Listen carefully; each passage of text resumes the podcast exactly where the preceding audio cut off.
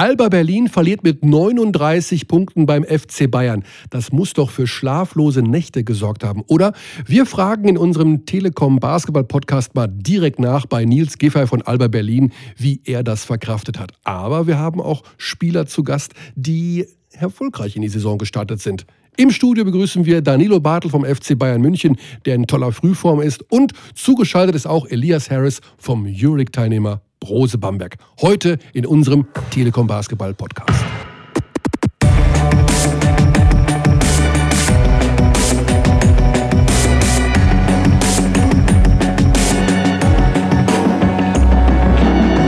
Telekom Basketball, der neue Podcast. An meiner Seite ist kurzfristig eingesprungen Markus Krawinkel. Markus Buschi ist krank. Er hat keine Stimme mehr. Er hat keine Stimme mehr.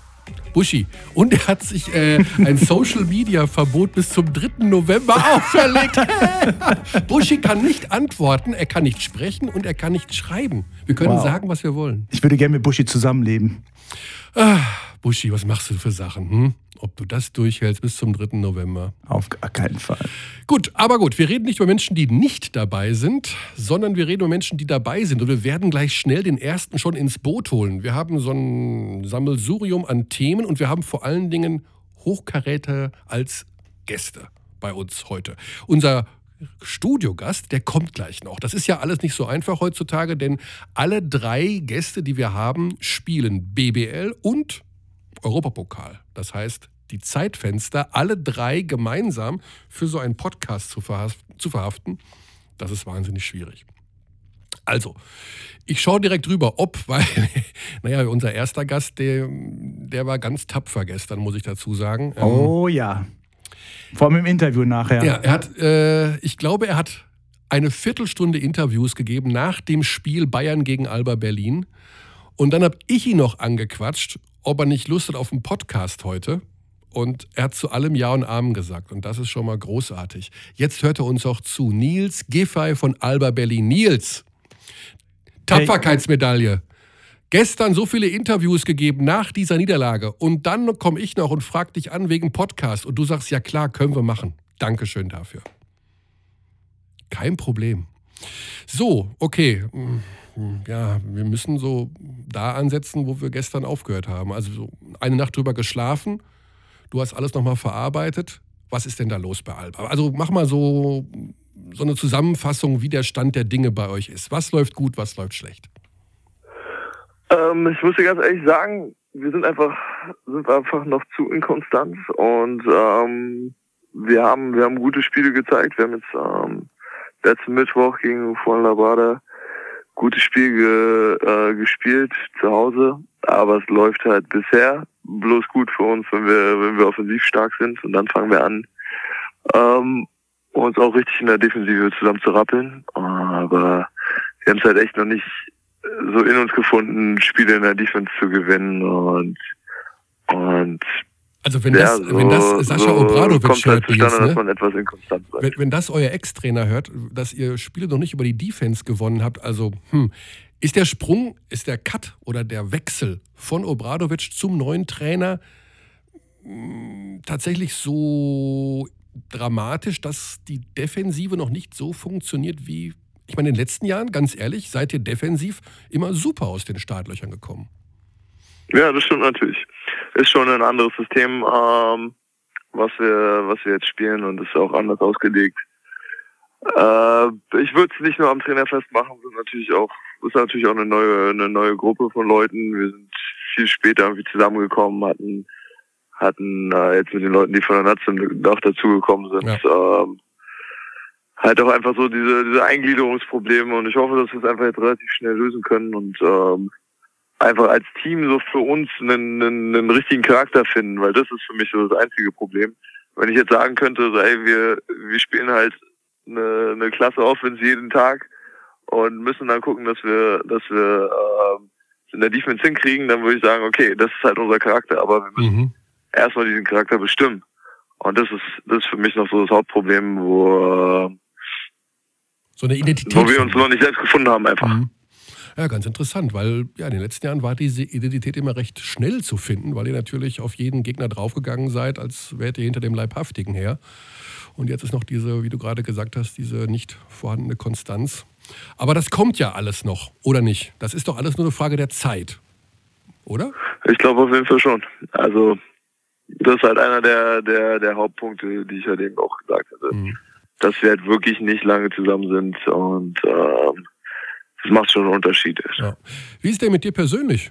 Meine, du warst ja verletzt lange Zeit letztes Jahr. Dann gab es die Nationalmannschaft im Sommer. Da haben wir uns auch gesprochen. Da hast du gesagt, ja, das ist schon gut, jetzt wieder richtig ran zu, anzugreifen, zu trainieren. Wie geht es dir persönlich? Wie, wie fühlst du dich so insgesamt momentan in deinem Beruf? Ich fühle mich eigentlich ganz gut. Also ähm, es war, war echt ein schlechtes Jahr für mich insgesamt. Letztes Jahr, weil ich halt schon mit der Verletzung eigentlich in die Saison gestartet bin und dann ähm, gehofft hatte, dass es einfach, dass es einfach besser wird, stattdessen wurde es halt wirklich schlechter und jetzt merke ich halt, dass ich, dass ich das noch so ein bisschen hinter mir her schleppe, weil ich mich nicht so spritzig fühle wie ähm, vielleicht vor einem Jahr. Aber ich glaube, die Natze hat mir halt dabei auch geholfen, weil wir da schon, schon auch noch ein gutes Team an Physiotherapeuten einfach eine gute Behandlung hatten. Ähm, die haben halt da physisch weitergeholfen haben und ähm, man einfach auch ein gutes Umfeld hatte, mit dem man, mit dem man im Sommer trainieren konnte, da früh angefangen und jetzt, ähm, jetzt geht es halt weiter hier bei Alba, dass ich, dass ich einfach auch merke, dass ich mir an, an mir weiter selbst arbeiten muss, ähm, um wieder auf so einen, so einen guten Stand zu kommen ja, gute Einstellung, Profi-Einstellung. Man will natürlich zu Saisonbeginn direkt ganz gut spielen, aber es kommt euch ja auch so ein bisschen beim Eurocup zumindest der Modus entgegen, oder? Ich meine, Fünfergruppe und vier Mannschaften kommen weiter nach der Vorrunde, ist schon lustig, oder? Ja, ist schon ein bisschen, ist schon ein bisschen komisch, also anders als die letzten Jahre auf jeden Fall. Macht macht's natürlich wirklich einfacher. Sag mal, weißt du eigentlich, dass du im DBB-Team der Amerikaner bist? Wie meinst du Also ich hatte ja das Vergnügen mit Maodo Loh und Daniel Theiss im Sommer zu reden. Die sagten, also du bist der Spieler im Team, der so ein bisschen immer noch diesen US-Style verkörpert. Das muss, da musst du ich jetzt auch mal erklären. Was haben die denn bitte für Ja, als, als das, geht so ein bisschen in die Richtung, dass du einen Rucksack zum Beispiel trägst und vorne den Gurt so immer so zusammenklippst. Ne? Dass du also so diesen amerikanischen Style beim Rucksack tragen hast. Also wenn, wenn einer hier noch Ami ist, dann ist es auf jeden Fall Maodo. Dann, ach, dann ist es ja, Maodo okay. der immer noch mit dicken, mit dicken Kopfhörern rumläuft und, und noch so im College-Style immer noch lebt, aber wird sich wahrscheinlich auch noch ändern. also bist du nicht der Ami. Also ich hatte so ein fast so ein bisschen, äh, meine, vielleicht hat man so ein paar Sachen mit übernommen oder will man vielleicht sogar wieder zurückgehen irgendwann mal, weil man das Leben da so toll fand? Kannst du dir das vorstellen, später mal da zu leben? ich kann es mir auf jeden Fall vorstellen, warum nicht ich habe ich hab immer noch gute, gute Verbindungen dazu und äh, ja, habe da halt auch eine super, super erfolgreiche Zeit gehabt. Dadurch halt noch viele Freunde, viele gute Erinnerungen einfach daran und ich mag den Lebensstil dort auch. Auf der anderen Seite ist Berlin natürlich ein ganz, ganz, ganz äh, anderes nettes Cluster. Du meinst, das ist die amerikanische Stadt in Deutschland? Äh, das weiß ich nicht, aber so ein bisschen vielleicht, ne? Da ist einfach alles Berlin ist halt so eine typische, typische Hippie-Burg, man. Das gefällt mir sehr. okay, ja, das ist ja ganz cool eigentlich. Ja, das, aber verfolgst du nicht dann die NBA auch, wenn du noch so ein bisschen, oder College-Basketball? Ist das auch noch so eine Sache, wo du sagst, okay, da haue ich mal so ein, zwei Nächte die Woche um die Ohren und schaue mir das mal an? Doch, auf jeden Fall. Also die haben jetzt, die haben jetzt ähm, an den meisten Unis halt ihre First Night gehabt. Müsste auch bald losgehen, also wenn ich mich nicht irre, so zwei Wochen noch. Mhm. Auf jeden Fall, auf jeden Fall werde ich Yukon ein bisschen verfolgen. Ähm, Michigan, hier mit Moritz, Moritz Wagner, der ja bei mhm. uns auch gespielt hat hier in Berlin. Gibt schon noch ein paar Spiele, die man sich angucken kann. Ja. Es gibt ja, also ich habe das über die Nationalmannschaft im Sommer mitbekommen, so die Trainer des DBB, die finden das ja gar nicht so toll, wenn man da aufs College geht. Ne? Also die würden ja lieber so Leute jetzt Maodo, okay, das soll eine Ausnahme gewesen sein, weil der halt sich doch gut entwickelt hat oder Patrick Heckmann, aber wenn jetzt so ein Richie Freudenberg oder sowas, wenn die rübergehen, dann sagen sie, ah, besser wäre es eigentlich, sie würden so in den U19, U20 Nationalmannschaften bleiben. Wir haben hier super Trainer. Kannst du das auch nachvollziehen, wenn man so eine Meinung hat als Coach hier beim DBB? Na, aus deren Sicht kann ich es natürlich nachvollziehen. Die wollen, äh, die wollen natürlich manche Situationen vermeiden, dass du äh, als guter Spieler an eine gute Uni kommst und dann dort als von den von den Top-Ami-Talenten so aufgefressen wirst. Und muss man ja auch sagen, äh, die haben halt auch Coaches hinter sich, AAU-Coaches und was weiß ich, ist ja nochmal ein ganz mhm. anderes System dort, dass dann irgendwie ein Spieler mit Adidas oder oder äh, Under Armour oder sowas schon seit der U16 verbunden ist und dann an ein bestimmtes College geht und deshalb müssen die den pushen. Mhm. Äh, kann ich verstehen, aber ich glaube, man sollte das, man sollte es den Jungs schon schon viel selbst überlassen, weil am Ende des Tages ist es so eine Entscheidung so mehr als Basketball. Das ist, ist halt eine, eine Entscheidung, ob du den Lebensstil haben möchtest, ob du eine, eine, die Erfahrung Uni mitnehmen möchtest. Da kommt schon noch einiges anderes dazu. Mhm. Ein Argument ist auch immer, dass man auf dem College auf Positionen dann ausgebildet wird, die eher dem College-Team entgegenkommen, aber nicht dem Spieler an sich. Kannst du dir vorstellen, dass es da ein Beispiel in der Vergangenheit gegeben hat, worauf Sie vielleicht anspielen könnten? Keine Ahnung, worauf du das anspielen willst. äh, nein, natürlich. Also zum Beispiel in meiner Situation war es mhm. so ein bisschen, äh, dass ich dann zum Beispiel auch in, meinem, in meinen letzten beiden Jahren so auf die vier gerutscht bin, mhm. da halt viel Pick and Pop gespielt habe und ähm, ich glaube gerade als ich hier noch, als ich hier noch U19 gespielt habe, MBBL in den Jahren, habe ich halt viel mehr irgendwie auf der 1 und 2 auch gespielt. Mhm. Also da gibt es schon so eine Situation, dass man da, dass man da reinrutscht. Auf der anderen Seite äh, musst du dann halt als Spieler auch genau deine Nische finden und äh, in der du halt irgendwie entweder zum Spezialist wirst oder du bist halt so gut und, und kannst dich auch gegen die Top-Army-Talente da, dahingegen durchsetzen. Mhm. Also ich, ich finde dieses Argument ist ein bisschen, Argument hinkt ein bisschen, weil äh, am Ende des Tages möchte ich mich immer mit den besten Leuten, mit den besten Leuten messen und äh, wenn ich mich da nicht durchsetzen kann, und Leute vielleicht sogar Ambitionen haben, was mhm. weiß ich, NBA oder Euroleague zu spielen, da musst du im Endeffekt auch gegen diese Leute dich in den, in den, in den Top-Verein nicht durchsetzen. Absolut. Okay, aber jetzt kommt die gute Fee, ja? Und die sagt, okay, Nils, ähm, du bist jetzt nochmal 15. Du darfst dir eine Position aussuchen. Die spielst du dein Leben lang durch, deine Basketballkarriere. Welche Position würdest du dann wählen? Zwei, drei. Sind das nicht zwei Positionen? ja. Also Kompromiss ist ja auch moderner Basketball. Das gibt es ja gar nicht mehr, haben wir gelernt von Andrea Trinchieri, dass man, oder von anderen Trainern auch, dass man auf einer Position verhaftet wird. Ist wirklich so, ne? Man muss irgendwie so Reading-mäßig von 1 bis 4 alles spielen, alles verteidigen können. Stimmt ja, das? Man, muss schon, ja, ne? man muss schon viele Sachen mitbringen. Und dann musst du halt in einer, in einer Sache herausragend sein, ja. Mhm. In einer Sache. Okay, da bin ich nochmal die gute Fee. Du darfst dir eine Sache aussuchen, bei der du wirklich herausragend bist. Du bist aber erst 15, ja? Wir sind nicht in deinem Alter, sondern wir drehen das Rad zehn Jahre zurück. Was würdest du der Fee sagen? Welche eine Sache? Hm. Hm. Dreier oder zum Korb ziehen oder Defense oder. Ich glaube so, ich würde, wenn ich nochmal alles definieren könnte, würde ich sagen Pull-Up-Game. Ah, okay. Gut, also einfach, einfach gnadenlos drauf und alles geht rein. Naja, du kannst, du kannst halt gut Pick and Roll spielen, mhm. hast, bist gefährlich. Normalerweise sind die Leute, die dann, die dann ein gutes Midrange-Game haben, also aus dem Dribbling, können trotzdem noch einen Dreier werfen. Mhm. Ja. Du bist gefährlich aus dem Pick and Roll, kannst Leute attackieren mit einem, mit ein, zwei Dribblings. Okay. Ja. ja, dann wäre das doch eine Aufgabe jetzt gleich für das anstehende, ähm, ich weiß nicht, darf ich wie, wie sollen wir es nennen, das Training, was jetzt gleich kommt? War das ursprünglich angesetzt für heute, um diese Uhrzeit? Ja, das war schon angesetzt. Morgen, morgen fliegen wir schon wieder. Okay. Also das war schon angesetzt. Das ist gut, dann bin ich da auch ganz still. Alles klar, Nils, ganz, ganz lieben Dank für die Zeit. Und ähm, gleich kommt Danilo Bartel hier zu uns, ja, ins Studio.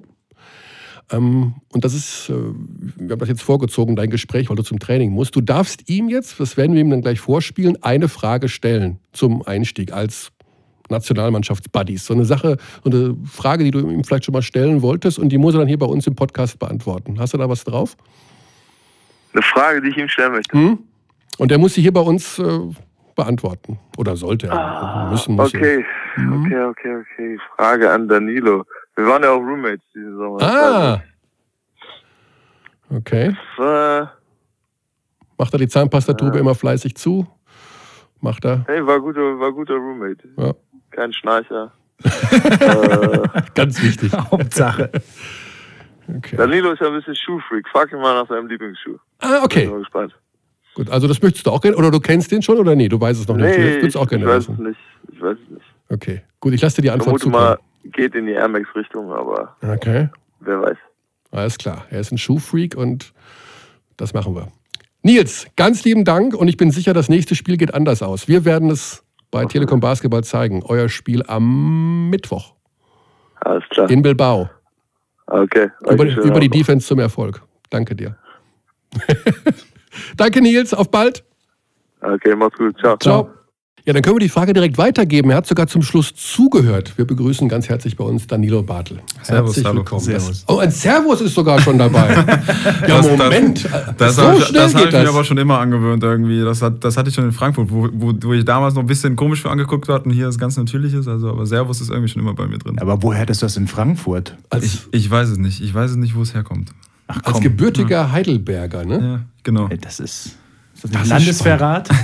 Das ist Also wenn man sich so schnell integriert, dann ist es ja kein Wunder, wo die Ich, Frühform ich bin herkommt. immer noch nicht bei Grüß Gott angekommen. Ja, das, äh, gut, das kann man auch verstehen, aber das kommt dann, also wenn das so schnell geht, Danilo, das freut ja jeden Trainer, jede, jeden Verein, wenn man, und das wär, da wären wir schon direkt beim Thema. Wir kommen gleich zum, nee, erst den Schuh, oder? Wir müssen erst den Lieblingsschuh, das wollte doch der Nils wissen. Was ist denn jetzt vom Schuhfreak Danilo Bartel der Lieblingsschuh?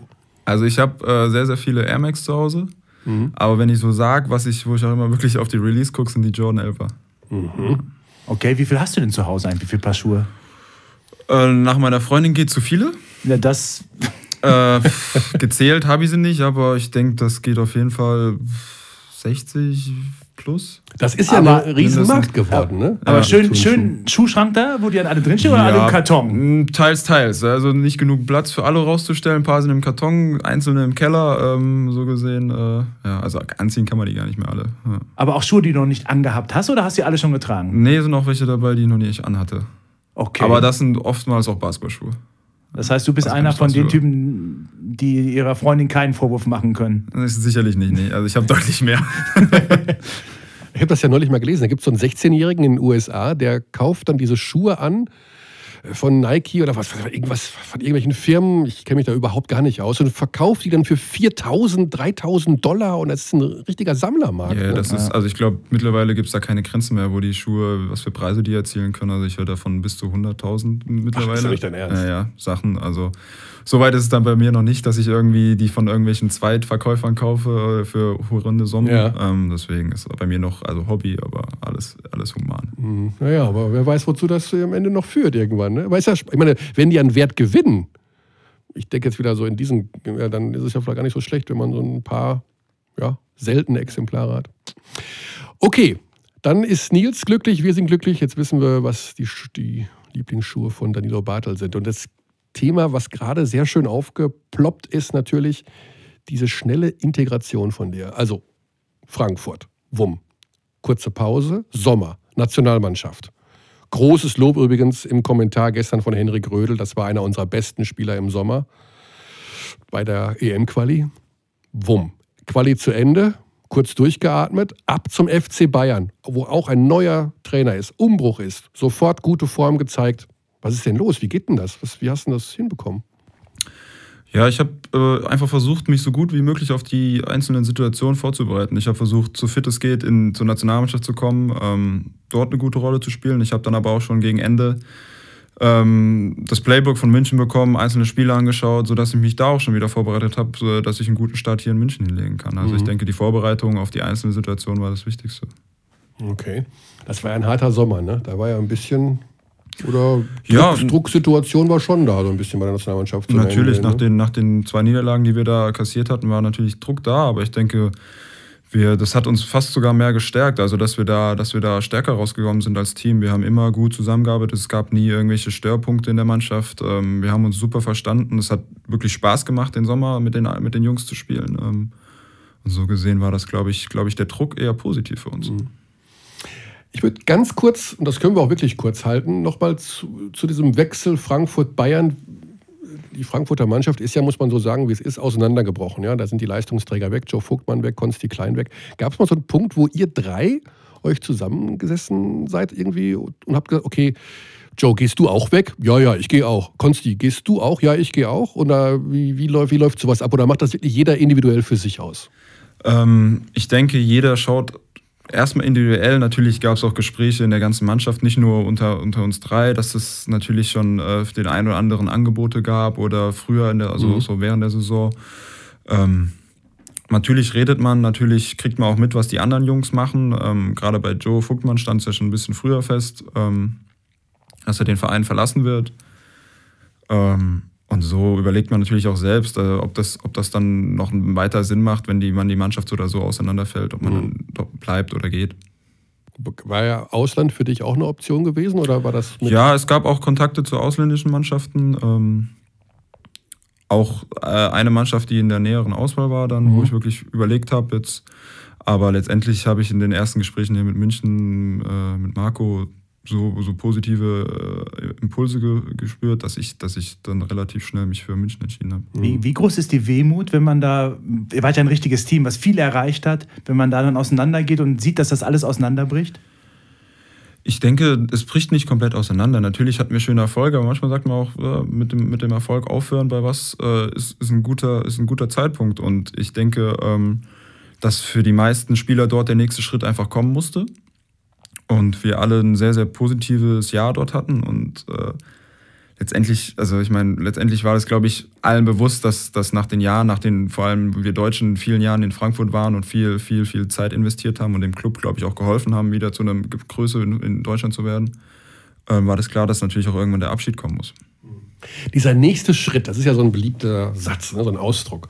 Wie macht sich denn das dann, also spielt man dann wirklich sofort besser? Also fühlst du jetzt, dass du besser spielst, als du in Frankfurt zum Schluss gespielt hast? Oder spielst du genauso gut, aber es ist irgendwie doch, fühlt es sich anders an? Was ist denn dieser nächste Schritt?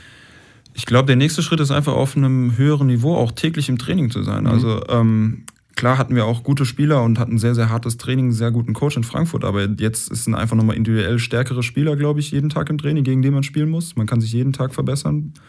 Ähm, und gleichzeitig auch neuer europäischer höherer Wettbewerb, in dem man antritt. Ähm, und einfach auch, auch die Anforderungen an einem, glaube ich, in, in dem Verein jetzt höher sind. Ich glaube, ich habe nicht unbedingt viel in meinem, in meinem Spiel bis jetzt verändert. Ich habe nochmal deutlich Erfahrung gesammelt über den Sommer. Ähm, aber ich denke, großartig was verändert habe ich nicht an meinem Spiel. Aber ich denke, das tägliche Training gegen gute Spieler, das ist, macht einen extrem großen Unterschied. Also spielst du im Training zum Beispiel gegen Maxi Kleber oder so? Wie kann man?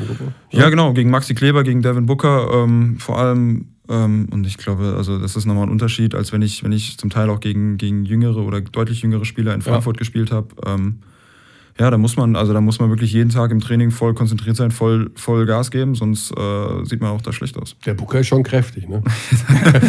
das macht zum Teil, also wirklich, wenn man da aus dem Training rauskommt, ist man richtig K.O., wenn man da die, die, ganze Zeit 90 Minuten im Training gegen den wühlen muss. Ja, das ist schon, also ja. wir hatten es ja auch im Kommentar, Henrik hat ja auch geschwärmt vom Oberkörper des Devin Booker, war ganz lustig.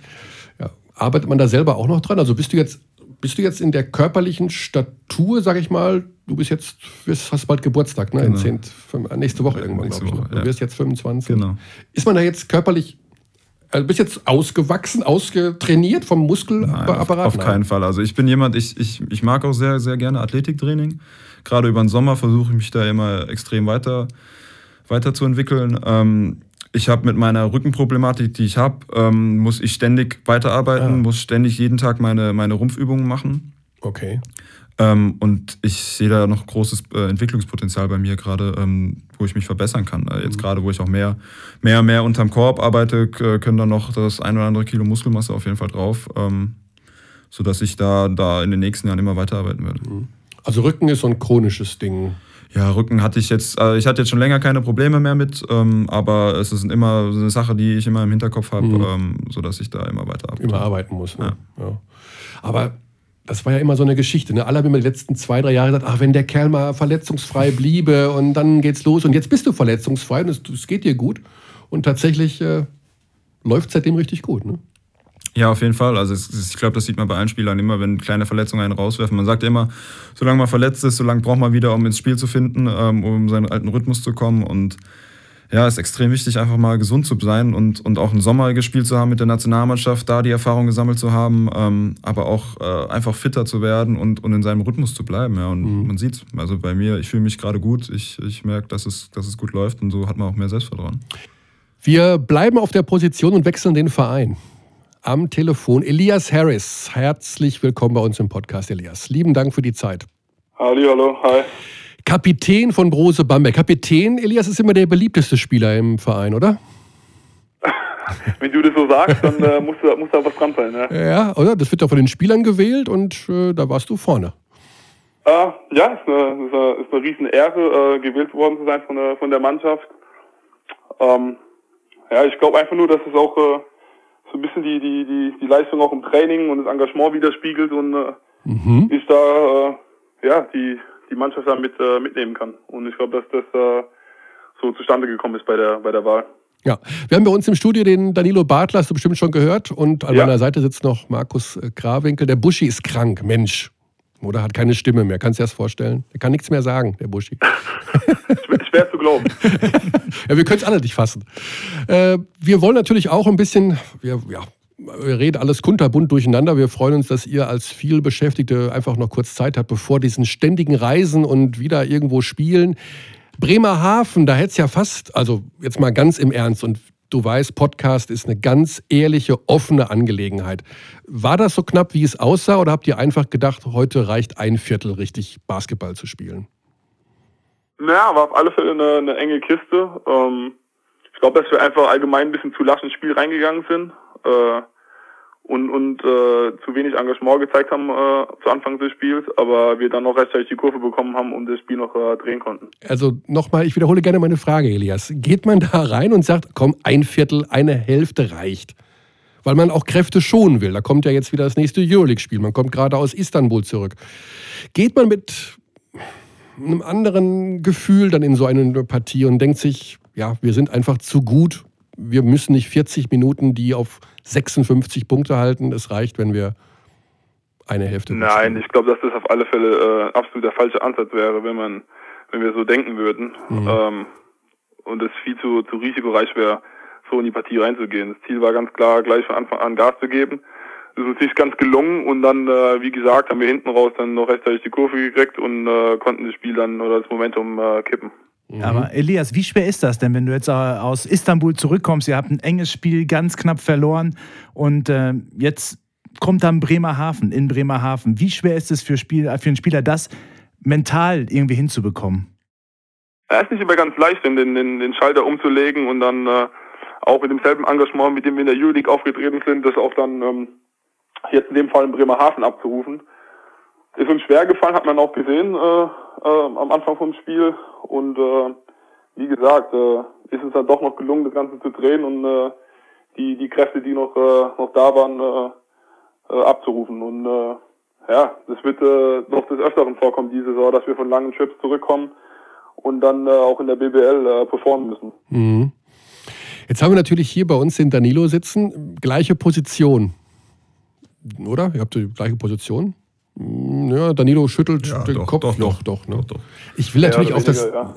Ich möchte so ein bisschen den Konkurrenzkampf schüren für die Nationalmannschaft. Ich bin fies, oder? Also hast du das im Kopf, irgendwie da wieder anzugreifen? Und diese Position ist ja wahnsinnig umkämpft, wenn man mal ehrlich ist. Da gibt es so viele gute in Deutschland. Ähm, wie heiß wärst du auf das Thema Europameisterschaft? Na, ich bin sehr sehen, dass das. Äh wir wirklich äh, viel Talent haben, viel Potenzial auf allen möglichen Positionen und ähm, da ist natürlich der Konkurrenzkampf sehr, sehr hoch. Aber was das Ganze ja auch um einiges interessanter macht. Mhm. Von daher, ähm, ja, wird es nächsten Sommer äh, eine ganz interessante äh, Angelegenheit, auf, äh, gerade auf unserer Position auch, auf der, wenn wir gerade von der gesprochen haben. Und äh, es wird äh, ja, wird gute Battles geben im Training. Mhm. Im Training, ja, genau. Du hast ja auch noch mit Daniel Theister jemanden, der auch da rumwirbelt, auch eine gute Qualifikation gespielt hat. Jetzt kommt das Abenteuer Euroleague ja mit Volldampf auf euch zu. Das ist das größte, mm, ja, ich will nicht sagen Experiment, aber zumindest das größte Projekt, was es jemals im europäischen Vereinsbasketball gab, mit so einer fast, fast geschlossenen Gesellschaft. Mm, du hast NBA gespielt, also da ist ja auch eine geschlossene Gesellschaft. Wie findest du denn sowas, dass vielleicht in zwei, drei Jahren diese Euroleague recht autark da vor sich hinspielt und alle anderen gucken zu? Ist das wie findest du das als Sportler? Um, ähm, gute Frage. Ich glaube, dass wir so, wie das Format momentan gespielt ist, es so noch nie im europäischen Basketball gegeben hat, wie mhm. wir alle wissen. Und dass man, äh, es schwer zu sagen ist, wie es, wie es, äh, wie das kommen wird in der Zukunft, wie es laufen wird in der Zukunft, ob das angenommen wird, ob es so weiter durchsetzbar ist. Ja. Ähm, ist auf alle Fälle, äh, wird auf alle Fälle ein anstrengendes Jahr mit dem Format, wie wir es jetzt spielen werden. Ähm, im Endeffekt fährt man zweigleisig, also einmal der Euroleague und der BBL. Man will natürlich auf beiden Plattformen seine Leistung abrufen. Ähm, ist interessant. Das muss man einfach mal schauen, glaube ich, wie das, äh, wie das von, von Spiel zu Spiel, von, äh, von Tag zu Tag, von Monat zu Monat, wie das dann, äh, ja, wie auch die Belastung dann ist, wie man, wie man das äh, steuern kann. Also, ich glaube, alles in mhm. allem ist es äh, eine interessante Geschichte, die äh, sehr, sehr viel Spaß machen wird, aber die auch sehr viel äh, Kraft rauben wird. Mhm. Und es ist ja so, dass ihr nicht alle immer spielt. Ne? Ihr habt jetzt fast einen 16-Mann-Kader. Und was man, was man glaube ich auch braucht. Ich glaube, man braucht auf alle Fälle einen mhm. großen Kader, dass man gut durchrotieren kann. Es wird nicht immer jeder äh, jedes Spiel spielen, es wird auch nicht immer jeder 40 Minuten spielen. Also von daher glaube ich, das ist ganz gut, dass man da äh, durchrotieren kann und äh, so äh, auch äh, die Kräfte aufteilen kann unter, mhm. unter der Mannschaft. Ja, jetzt haben wir gesehen in der BBL. Also ihr marschiert da voran, die Bayern gegen Alba gestern. Hast du da irgendwas von mitbekommen? Vielleicht im Nachhinein noch irgendwas gesehen von diesen Ja, im Nachhinein die, die Highlights und natürlich das Ergebnis gesehen, ja. Mhm. Überrascht dich das irgendwie, wie die Bayern da so, oder war das abzusehen, dass die so gut aus den nee, Startlöchern kommen? finde ich das ja. ganz und gar nicht. Ja. Ähm, sie haben eine sehr, sehr gute Mannschaft, das haben sie auch über die letzten Jahre gezeigt, dass sie eine sehr gute Truppe haben. Es gab Veränderungen im Verein bei ihnen und äh, setzen das alle super um. Also äh, ist es äh, für den Konkurrenzkampf auf alle Fälle sehr, sehr gut. Mhm. Und bei euch, also ihr habt ja eigentlich ja, den, den Chor der Mannschaft zusammengehalten. Dann kommt Wanamaker geht und ein Courseur kommt. Wie hat sich das jetzt auf die ganze Mannschaft ausgewirkt? Was hat sich doch irgendwo verändert oder funktioniert alles schon wieder so, wie ihr euch das gerade vorstellt? Wie ist denn so der Stand, wenn ihr das mal so vor Augen führst? Wie weit seid ihr schon? Hoppla, da kommt ja, also wie gesagt, viel verändert hat sich eigentlich im Grunde genommen nicht, bis auf äh, zwei, drei, die dazugekommen sind. Ähm, klar, glaube ich, haben wir dadurch vielleicht einen kleinen Vorteil, dass wir schneller, gerade zu Beginn der Saison jetzt schon eingespielt sind. Ähm, aber ich glaube nicht, dass wir uns irgendwie in irgendeiner Art und Weise ausruhen können darauf, was wir, mhm. sag ich mal, die letzten zwei Jahre geleistet haben. Äh, ich glaube, dass wir tagtäglich an uns arbeiten müssen und gucken müssen, dass wir gerade auch die Neuen, die dazugekommen sind und wichtige Faktoren oder Rollen übernehmen sollen, dass die sich sehr, sehr wohlfühlen und äh, noch besser in die Mannschaft hineinfinden. Ja. Und äh, dafür gehört äh, tägliches Training dazu, auf unseren äh, Trainer zu hören, hart uns zu arbeiten und einfach immer hungrig zu bleiben. Ja. Sehr gute Einstellung. Als Kapitän geht man da natürlich jetzt auch voran. Ähm, natürlich ist das immer so eine Sache mit der Euroleague, dieser Belastung und sowas alles. Das sind ja wahnsinnig viele Reisen, aber am Ende heißt es immer, ein Spieler spielt lieber, als dass er trainiert. Kann man das so sagen? Definitiv. Ja. Ähm, das macht am meisten Spaß zu spielen. Äh, Glaube ich jedem tausendmal lieber wie, wie äh, unzählige Trainingseinheiten. Und äh, von daher ist das äh, äh, viele Spielen äh, stark bevorzugt. Ja. Eine Sache interessiert mich noch. Du hast mittlerweile zwei Kinder, oder? Ja. Das ist doch irgendwie, also ihr seid alle so Anfang, Mitte 20. Ja? Daniel, Luca, ihr habt feste Frauen, verheiratet, alle Kinder das ist doch eigentlich ungewöhnlich in dem Alter, oder? Wie kommt das denn, dass ihr da alle so familiär und gesettelt unterwegs seid? Ist das. Früher war ja, das anders. ich kann nur für mich selber sprechen. Ich komme aus einer großen Familie, von ah. daher ist für mich klar, dass ich selbst äh, schnell und früh meine eigene kleine Familie haben will und ähm, keine Ahnung, das ist ein neuer Trend und äh, jeder folgt dem Ganzen. Aber das ist irgendwie so, also man sagt ja mal, eine Familie gibt einem ja auch Unterstützung oder sowas, aber so in diesem frühen Alter sich so schon zu setteln und alles so zusammenzuhalten, schon ungewöhnlich, oder? nicht? Oder ist das einfach völlig normal und ich rede nur dummes Zeug? Also, wie sagt man, für mich ist es jetzt normal, weil es Mhm. mein Alltag einfach ist. Äh, kann sein, dass man anderer sagt, wow, ist verrückt. Ähm, ich fühle mich so, wie es jetzt ist in meiner, in meiner Situation, meiner Rolle, äh, sehr wohl. Von daher, ähm, für mich ganz normal, ja. Ja, Danilo lacht. Du hast doch keine Kinder. nachlegen. Nein, nein, bei Ja. mir, bei mir dauert das noch ein bisschen, glaube ich. Ich, ich genieße noch ein bisschen meine, meine Jugend. Ja. Ja, ihr seid ja nicht weit auseinander, oder? Warte mal eben, ich muss mal auf meinen Zettel gucken. Zwei Jahre, oder? Zwei Jahre. Zwei Neun, Jahre. Ja, Elias ist 89er Jahrgang und Danilo 91er Jahrgang. Ja, aber ich, ich habe Danilo ist jetzt in München, weißt du, da sind viele Versuchungen, Verlockungen und sowas in der Großstadt. Das habt ihr in Bamberg vielleicht nicht. Nee, eher weniger. Okay, alles klar. Elias, dann, ähm, ja, er spielt am Donnerstag gegen Kasan. ja. Oh Himmels Genau. Willen. Das ist, das ist glaube ich, die weiteste Strecke, oder? Wo ist denn das eigentlich? Hast du mal geguckt bei Google Maps? Ich weiß auch nur, dass die weiteste Strecke ist und es äh, so ein bisschen, äh, Ach so, genau, ich spiele ja zu Hause. Ah, ja, ich bin zu Hause. Genau. Ja. Nicht, dass ihr plötzlich nach Kasan fliegt. Nee, genau, ihr spielt ja zu Hause. Wisst ihr irgendwas von der Mannschaft? Ist das irgendwie jetzt schon so dieses, ah, zu Hause alle Spiele gewinnen und letztes Jahr lief es ja super äh, bei den Heimspielen der Euroleague. Habt ihr so ein bisschen jetzt euch was vorgenommen, dass ihr da. Naja, ich glaube, da muss man aufpassen, dass man nicht irgendwie äh, zu arg dieses Jahr mit, dem- mit dem letzten Mhm. vergleicht. Das ist immer, glaube ich, ganz gefährlich. Wenn man dann denkt, es muss automatisch alles so laufen, man muss zu Hause alles gewinnen. Ähm, ich glaube, dass wir wirklich Spiel für Spiel denken müssen und einfach unser Bestes abrufen müssen. Ja. Und ähm, äh, so wird es auch am Donnerstag sein. Ja. Also auf alle Fälle wird es auch eine Top-Mannschaft wieder sein. Nicht umsonst sind es auch in der Euroleague. Ähm, von daher müssen wir da Vollgas geben, um, äh, um unser Heim, Ja. Heimcourt äh, zu verteidigen. Alles klar. Ich weiß gar nicht, wie gut ihr euch kennt. Elias, Danilo und du, könnt, kennt ihr euch richtig gut?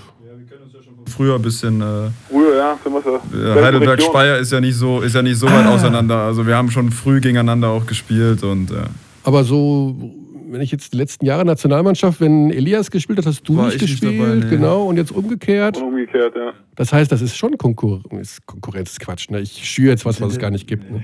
kannst du, kannst du, Kannst du vergessen. Vergiss es einfach, was du da gesagt hast.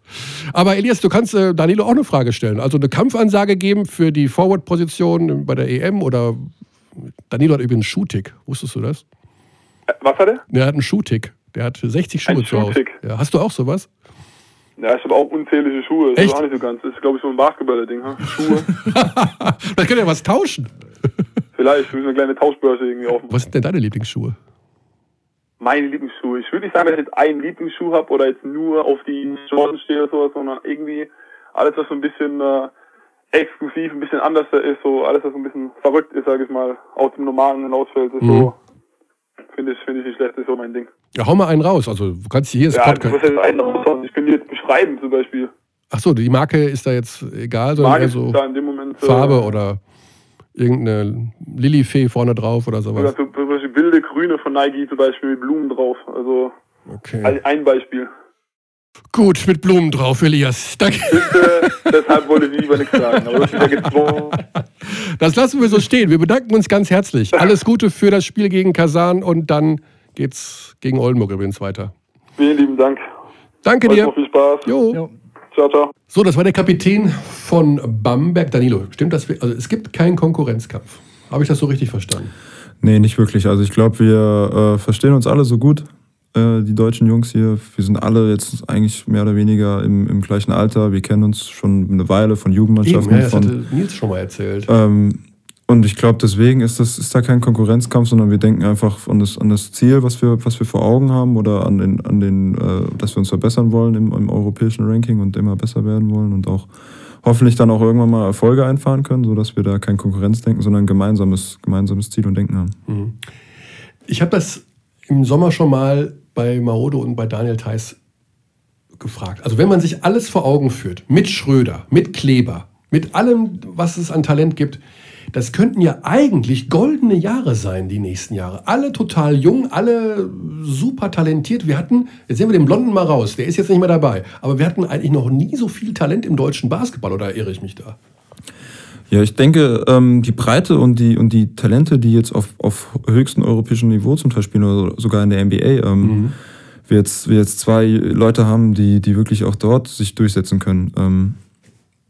Haben wir, es ist aber, glaube ich, auch die, die, die Arbeit aus den letzten Jahren, dass, dass diese 6 plus 6 Regel kam, mhm. mehr Spielerfahrung in der Bundesliga für Deutsche, ähm, aber auch, auch in der Jugend, MBBL schon. Also ich glaube, das sind alles Sachen, die jetzt fruchten und, und einfach den, die bessere Breite und dieses bessere Talent im deutschen Basketball hervorgebracht mhm. haben.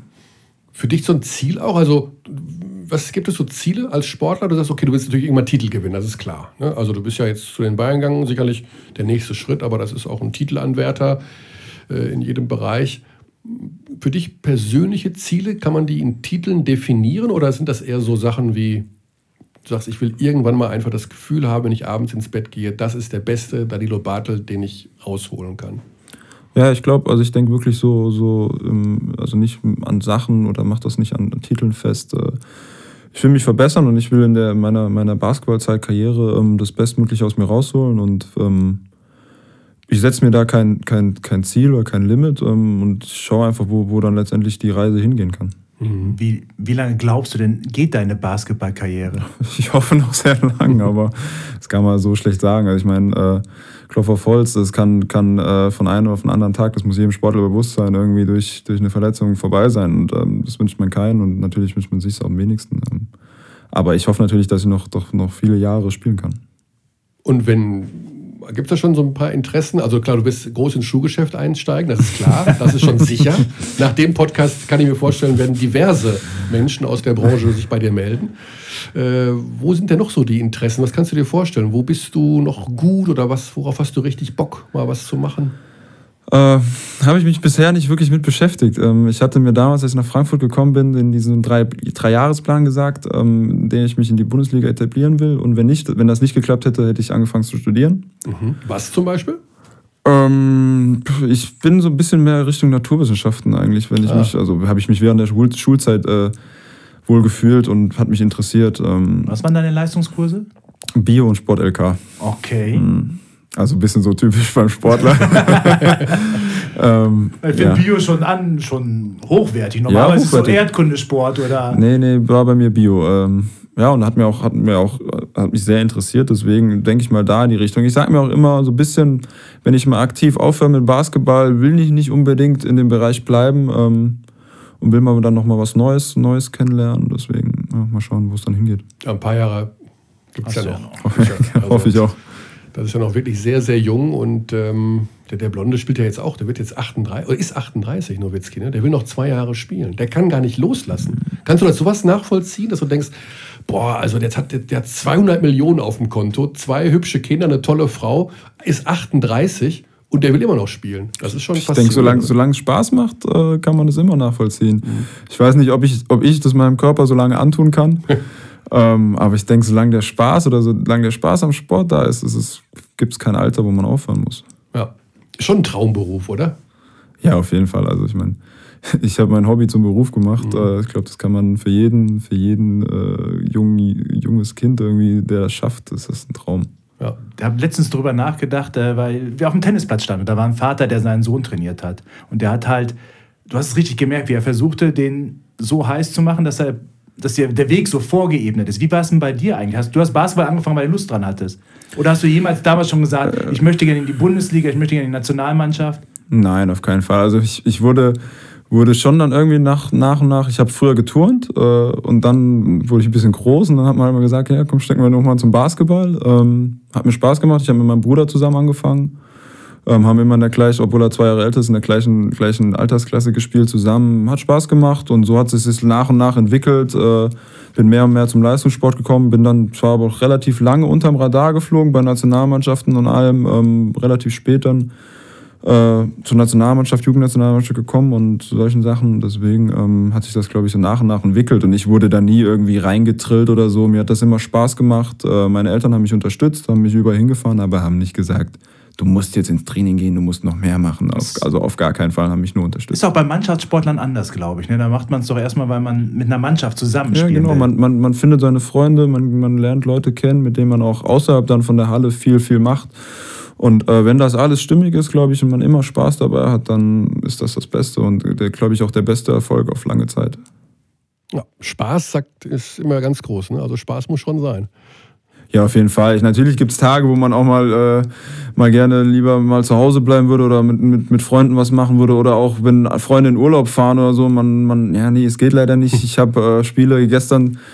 Äh, gestern hat ein, hat ein sehr, sehr gut, oder vorgestern hat ein, hat ein guter Freund von mir geheiratet, äh, konnte ich auch nicht hingehen. Solche Sachen tun natürlich auch immer wieder weh oder wäre man gerne vor Ort, aber es gehört halt dazu, glaube ich, zu jedem, äh, zu jedem einem Leben vom Spitzensportler und dann glaube ich, dass, da gewöhnt man sich dran. Ja, aber ich meine, es sind ja auch schöne Geschichten, die man erlebt. Jetzt Eurocup, Murcia, der nächste Gegner. Ich äh, gebe zu, ich, äh, du hast im Vorgespräch verraten, ihr habt euch noch nicht so drauf, also du persönlich weißt noch nicht genau, was auf dich zukommt.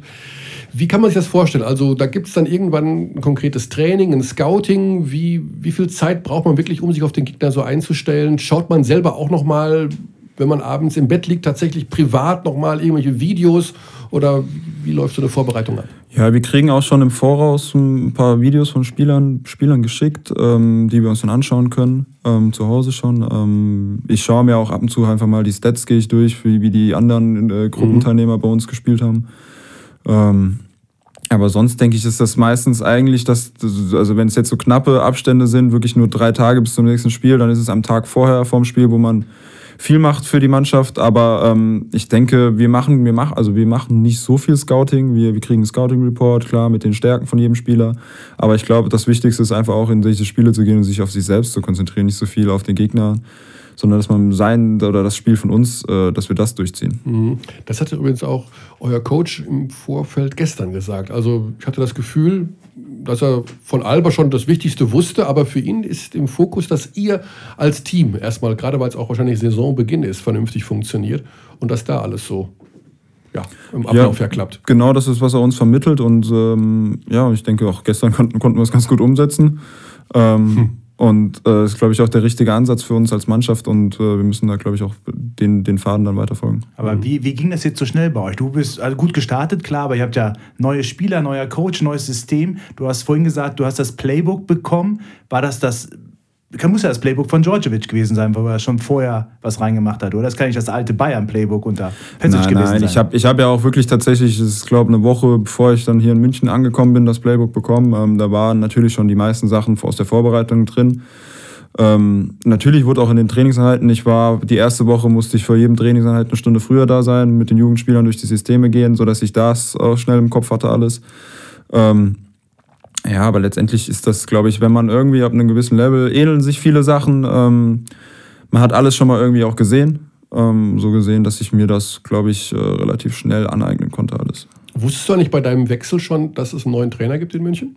Nee, also ich, äh, damals war noch, äh, glaube ich, alles offen oder beziehungsweise äh, Svetislav Pesic äh, als Trainer im Amt. Ähm, deswegen äh, wusste ich nicht, wer es wird oder was passieren wird. Also ich habe mich auch mehr für den Verein entschieden, als äh, letztendlich wie, wie, dann Mannschaft oder, oder, oder äh, Trainer sein wird. Mhm. Die Strahlkraft des Vereins sozusagen. Ja, auf jeden Fall. Also und vor allem halt auch die, die, die, ich glaube, die, die Zukunft oder die Entwicklungspotenzial, die der Verein noch hat. Mhm. Was hat er denn für ein Potenzial? Riesenpotenzial. Also ich glaube jetzt allein in den ersten äh, fünf Jahren, glaube ich, sind es jetzt, ja. oder die, die sie in der Liga sind, ähm, haben sie schon deutsche Meisterschaft eingefahren, haben, äh, haben tolle Spieler gehabt, haben gute, gute europäische Auftritte gehabt. Ähm, aber ich denke, dass sich das, wenn sich das noch mehr und mehr festigt, alles, dass das letztendlich Bayern zu einem europäischen Topclub äh, in der, auch in der Euroleague wird. Ja, das äh, wer weiß, wie viel Platz noch in dieser Euroleague sein wird in Zukunft. Ne? Obwohl ich gehört habe, es gibt Bestrebungen, sie dann doch auf 20 Vereine hochzufahren. Also irgendwann muss es ja mal diesen Kompromiss da geben. Verfolgt ihr das als Spieler? Verfolgst du das speziell auch, diesen Streit hinter den Kulissen zwischen FIBA und Euroleague? Also gerade im Sommer habe ich da sehr, sehr viel äh, mhm. verfolgt. Mhm. Man redet natürlich unter den Spielern auch, auch drüber. Ne? Ja, natürlich, was da, was da ist. Natürlich auch gerade, wenn man überlegt, äh, den Verein zu wechseln, wo wird der Verein spielen europäisch, solche Sachen alle, natürlich verfolgt man das und äh, ja, aber letztes Jahr war noch FIBA Europe Cup, den ihr ja gewonnen habt sogar. Das war. Ja, auf jeden Fall. Ich glaube, den gibt es ja auch dieses Jahr noch. Ja. Ähm, aber es ist jetzt der, der vierte, vierte europäische Wettbewerb. Ähm, natürlich muss man schauen, wie sich das letztendlich irgendwann, äh, ob das zu viele Mannschaften sind, wie dann das Niveau sich, sich hält oder fällt in den verschiedenen ähm, Ligen. Aber ich denke ja. jetzt gerade Eurocup und Euroleague sind Top-Ligen Europa, ja. wo nur, nur richtig, richtig starke Mannschaften sind. Ja, die wir auch alle zeigen werden. Also bevor ich das vergesse und nachher wieder vom Alex einen rüberkriege, natürlich zeigen wir Bayern gegen Murcia bei Telekom Basketball live am Mittwoch und die Ulmer und Alba Berlin. Also da gibt es Basketball auf allerhöchstem Niveau. So, das Thema bei den Bayern. Hm. Soll ich es ansprechen? Ja, mach es, komm. Ah. Muss es. Ich weiß ja, dass Danilo. Ach komm, Point Guard. Also, ähm, ich, das ist jetzt nicht dein, also du bist ja nicht der Point Guard, aber die Bayern wollen noch einen Point Guard. Und Marco Pesic hat gestern im Interview gesagt, mal sehen, wenn es sich so ergibt. Uli Hoeneß hat gesagt, das Geld ist da, der Sportdirektor muss liefern. Was frage ich denn? Ich frage jetzt mal, hm, braucht der FC Bayern noch einen Point Guard? Schwer zu sagen. Also ich meine, gerade ist es so, wie es ist. Es läuft. Ähm, natürlich, nur, wenn, wenn vielleicht noch ein Klasse-Spieler kommen würde, weiß man, also ich denke, natürlich wird das, wird das helfen. Aber die Jungs, die gerade Anton und, und, und Alex Renfro, die auf dem Point Guard spielen, das sind europäische Topspieler schon. Ähm, gut, vielleicht Anton ist, ist das eine neue Rolle, aber er, er füllt sie äh, perfekt aus. Er, er, er, führt uns an auf dem Feld. Ähm, und auch Alex. Also deswegen, aber sie sind, glaube ich, keine reinen Point Guards. Ich, ähm, deswegen weiß man natürlich nicht. Das sind, das sind Faktoren, die man nicht kennt. Weiß nicht, wie, wie der Spieler sich in das Team einfügt. Mhm. Gerade läuft super. Gerade haben wir, glaube ich, ein sehr, sehr gutes Teamplay. Ähm, natürlich, aber wenn, wenn, der, wenn der Verein noch mit, gerne mit einem Point Guard plant oder noch hätte, ähm, mehr, mehr Tiefe in den Kader zu bringen, um auf gerade auch in europäisch oder dann, äh, wenn es auf die Topspiele in der Bundesliga ankommt, äh, vielleicht ein bisschen rotieren zu können, ein bisschen äh, einen anderen Faktor noch ins Spiel zu bringen. Ähm, klar, ich glaube, das, das ist ein Faktor oder das ist dann das, was dann noch helfen kann oder gerade mhm. das, das der ausschlaggebende Punkt sein kann. Ja, immer dieses noch weiter besser werden. Ne? Wo willst du denn noch besser werden? Beziehungsweise gibt es eigentlich Spieler so in der Euroleague oder in der NBA, wo du sagst, oh, das, das ist so ein, da gucke ich mir was ab oder der ist von der Physis her so wie ich, da kann ich mir noch was abschauen? Ich schaue relativ wenig auf andere Spieler. Also ähm, ich, ich bin nie zufrieden mit dem, glaube ich. Auch wenn ich ein gutes Spiel habe, ich bin nicht zufrieden. Ähm, ich sehe immer noch Verbesserungspotenzial, egal wo. Ähm, äh, gerade ich versuche viel an meiner Athletik zu arbeiten, ähm, habe über die letzten Jahre extrem viel an meinem Wurf gearbeitet, ähm, viele Stunden in der Halle verbracht, aber ich glaube, was ich bin ein Spieler, der alles kann, aber nicht eine Spezialität hat. Und ich glaube, das ist so die Sache, was ich über die nächsten Jahre noch entwickeln muss. Hast du die höchste Flugkurve von allen? Äh, Dazu kannst du mal Anton fragen. also genau. Seine ist sehr flach und bei dir habe ich mir das Gefühl, man, der hat irgendwann bestimmt schon mal so eine Lampe da oben getroffen. Ja, ja, ich habe tatsächlich, äh, ja, glaube jeder Shot ist bei mir Rainbow. ähm, Anton witzelt immer, er kriegt zwei los, während ich einwerfe. ähm, ja, also auf jeden Fall, aber solange, solange er reingeht, ist es, ist es mir recht. Aber Michael hat vorhin Nils gefragt, wenn er jetzt 15 wäre und sich ähm, eine Gabe aussuchen könnte, eine Basketballstärke, die er super gut dann kann, was er machen würde. Was würdest du denn dir wünschen? Oder was hättest du dir damals gewünscht als Ich habe das tatsächlich so auf Facebook auch gesehen letztens mit den ganzen aus aktuellen Spielern, irgendwie Schuss von Steph Curry, Athletik von LeBron und habe wirklich lange überlegt und habe dann gesagt, ich würde den Schuss von Steph Curry nehmen, weil dann kannst du am längsten, glaube ich, spielen als guter ja. Schütze. Ja. Ist so ein bisschen wie bei Nowitzki, ne? der einfach, der trifft genau. einfach immer noch. Und ja. Defense ist halt nicht mehr so angesagt, aber man kann halt vorne noch alles reindübeln. Ja.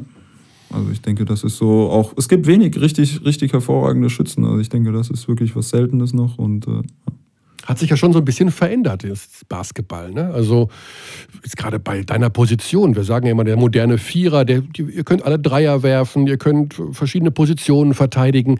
Jetzt in deinem Alter hast du selber nochmal gemerkt, dass es in den letzten drei, vier Jahren nochmal anders geworden ist als noch davor und dass es auch irgendwie so ein Trend ist. Golden State Warriors, Small Ball, Bamberg, Passen, Bam Bam. Sicherlich, also ich glaube, ähm, man trifft relativ wenig noch auf, auf äh, große Vierer, wie sie jetzt hier in München mit Maxi und mir gibt, äh, mhm. mit 2,7 Meter sieben und 8. Also ähm, fast eigentlich mehr gegen, gegen, gegen Flügelspieler spielt, ähm, muss man sich auch einstellen. Ähm, aber ich gerade als, als bisschen mehr Inside-Spieler finde das eigentlich ganz gut, weil ich meistens unterm Korb dann mich durchsetzen kann. Du bist 2,7? 2,8. 2,8. Ich bin größer, größer als Maxi. Maxi ist 2,7. Genau. Ja, das, weißt du, das, das hätte ich jetzt nicht gedacht. Bei Eurobasket glaube ich, dass du 2,4 Meter vier bist. Ja, nee, nee, nee. nee? Da steht bestimmt auch noch 100 Kilo drin. Äh, nee, nee, das ist. Äh, Also 2 Schon Meter ist acht und wie viel Kilo? Dann Ah, 108, 9 Kilo. Hoppla. Okay. Das ist äh, Athletiktraining, das ist ja Muskelmasse, ne? Ja, auf jeden Fall. Also da habe ich auch viel, viel aufgebaut dann über die letzten Jahre. Okay. Also du fühlst dich unterm Korb wohler, weil du hast ja einen guten Wurf. Ja, also in, in den letzten Jahren, gerade mit Joe Vogtmann, äh, der immer mehr Ja. seinen Wurf verbessert hat und von außen getroffen hat, ähm, ist das so ein bisschen mehr und mehr meine Rolle geworden, dass ich unterm Korb wühle, im Low-Post äh, agiere. Aber ich glaube, gerade als Vierer muss man mittlerweile so vielseitig sein, dass man auch von draußen einen reinwerfen kann oder einen Drive hat. Ähm, sodass das, wenn man auf dem europäischen Niveau spielen will oder Top-Niveau europäisch, dass man da so vielseitig sein muss.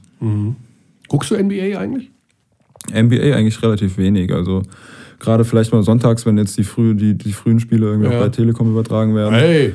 Ähm, dann schaue ich mal rein, aber ich bin keiner, der jetzt irgendwie für nachts äh, aufbleibt, um sich so ein Spiel anzuschauen. Okay, aber kann man sich auch tagsüber irgendwie. Aber jetzt nicht so ein Fan oder so, Nowitzki gucken oder. nee, nee, also Golden ich schaue lieber, ich schaue dann lieber wirklich Euroleague oder, oder solche Sachen. Ja. Typisch Euro. Also der Traum von der NBA war auch nie so da. Dann. Ich glaube, jeder träumt, träumt davon, ja. Also ich glaube, es gibt keinen äh, Basketballer in Deutschland, der nicht von, von äh, der NBA mal irgendwann träumt. Ich selbst war ja auch mal für die Summer League drüben, Mhm. habe da mal ein bisschen so reinschnuppern dürfen, auch wenn das noch nicht das, das große Geschäft ist. äh, Ähm, aber es ist, glaube ich, für jeden ein Traum. Also, jetzt kommt nochmal die Fee, ne? Und die gibt dir den gleichen Vertrag, den du jetzt bei den Bayern hast. Ich habe keine Ahnung, wie viel du verdienst, wurscht. Äh, für Milwaukee Bucks. Für ein Jahr oder zwei Jahre. Und ähm, du kannst jetzt wählen. Ich, also, ist schwer zu sagen. Ich meine, ich fühle mich jetzt in München super wohl. Ich glaube, aber damals hätte ich mich vielleicht wahrscheinlich. Also, ich glaube, jeder, der ein MBA-Angebot mit garantiert zwei Jahren oder was auf den Tisch Aber fürs gelegt gleiche bekommt- Geld jetzt. Ne? Also es ist jetzt nicht, dass du da 5 Ich glaube, Millionen ich, kriegen ja, ja, nee, nee. Also ich glaube, jeder wird, wird äh, den NBA. Traum von der NBA verwirklichen wollen. Also ich glaube, äh, jeder, der was anderes sagt, würde lügen. Ja, Zurückkommen kann man immer noch. Habt ihr, hast du Kontakt zum Paul Zipser, dass er mal so schreibt, wie es ihm geht und so? Ja, mal kurz. Also hab ihm gerade geschrieben, als er angekommen ist. Jetzt hat er ja ein paar gute Spiele hingelegt, ihm gratuliert. Ähm, also läuft ja ganz gut für ihn. Alles. Was traust du ihm dazu? Hast du schon mal, hast du mal gesehen, das Ja. Bulls-Trikot bei ihm, wie das Ja, aussieht? Das ist schon irre, ne? Das ist irre, ja, ist ungewohnt. Ich meine, ich kenne Paul, wir sind beide Heidelberger, wir kennen uns, Ja, wir kennen uns schon ewig, ähm, früher gegeneinander gespielt, äh, also oder was miteinander oder im Training dann. Ähm, ist irre, aber ich, ich freue mich für ihn riesig. Ähm, ich traue ihm vieles zu. Also manche haben mir gesagt, ist zu früh, hat sich noch nicht in, der, in Deutschland durchgesetzt, etabliert als Topspieler. Ich glaube, NBA ist für ihn perfekt. Er ist ein athletischer Spieler, er hat einen extrem guten Wurf. Ich, ich glaube, für ihn ist das der perfekte Schritt und ich traue ihm alles in der NBA zu. Auch weil da die Rollen besser durchdefiniert sind in der NBA, sodass er seine Nische da vielleicht finden kann. Ja, ich glaube, er ist auch kein Nischenspieler, weil er wirklich auch alles, wirklich auch das Gesamtpaket hat äh, und, und die Voraussetzungen in der NBA zu spielen. Also die Athletik, die extreme Athletik, die er hat, aber auch der gleichzeitig mit dem gepaarten guten Wurf. Und ich glaube, genau das ist, warum er auch letztendlich gedraftet wurde und die Bulls ihn sofort äh, für zwei Jahre rübergeholt haben. Wie lange ist sein Vertrag in München? Ich habe zwei Jahre. Zwei Jahre. Okay. Aber es gefällt dir sehr gut und kannst Ja, also- auch länger vorstellen, logischerweise. Ja, auf jeden Fall. Ich glaube, also wenn es mir irgendwo gefällt, hat man auch in Frankfurt gesehen. Ja. Äh, Du bist eher so so ein Marco Reus-Typ. Ne? So. Ich nicht Wenn es mir irgendwo gefällt, dann äh, sind manche anderen Faktoren unwichtig und Ah. äh, ja, so gesehen. Also ich fühle mich jetzt super wohl in München und die ersten Wochen waren, waren ich habe viele neue Eindrücke bekommen, aber alles bisher positiv wurde gut aufgenommen. Deswegen ja, hoffentlich Ja, so ein bisschen turbomäßig. Ne? Nationalmannschaft, dann München, Wohnung einrichten. Genau. Dann klopfen die Journalisten an die Tür und wollen alles wissen. Und, ja, aber wer mit Servus schon hier ins Studio kommt, Danilo, Servus! Also Weltklasse. Also besser geht's ja gar nicht. Ja, äh, Zeit ist rum. Wir wissen, dass du gleich Training hast. Und wenn wir eins verhindern wollen, dass du zu spät zum Training kommst, das würde uns der FC Bayern nicht verzeihen. Oder wahrscheinlich auch, aber wir wollen es nicht riskieren. Was wünschen wir dir zum Abschluss? Ah, Gesundheit. Das Aller, Allerwichtigste, Wichtigste. die ganzen letzten Jahre, jedes Mal habe ich gesagt im Kommentar, wenn du verletzt warst, ah, kann doch nicht sein. Wieder was am Knöchel, wieder was am Rücken. Jetzt läuft es super und Nationalmannschaft haben wir dich schon über den grünen Klee gelobt. Die ersten Spiele hier bei den Bayern. Insofern alles Gute für die Zukunft. Bleib uns erhalten. Bei den Bayern Spiel, ordentliches Spiel am Mittwoch gegen Murcia. Und dann wird alles gut. Vielen Dank. Und dann Kriegst du mal ein schönes Paar Schuhe von uns.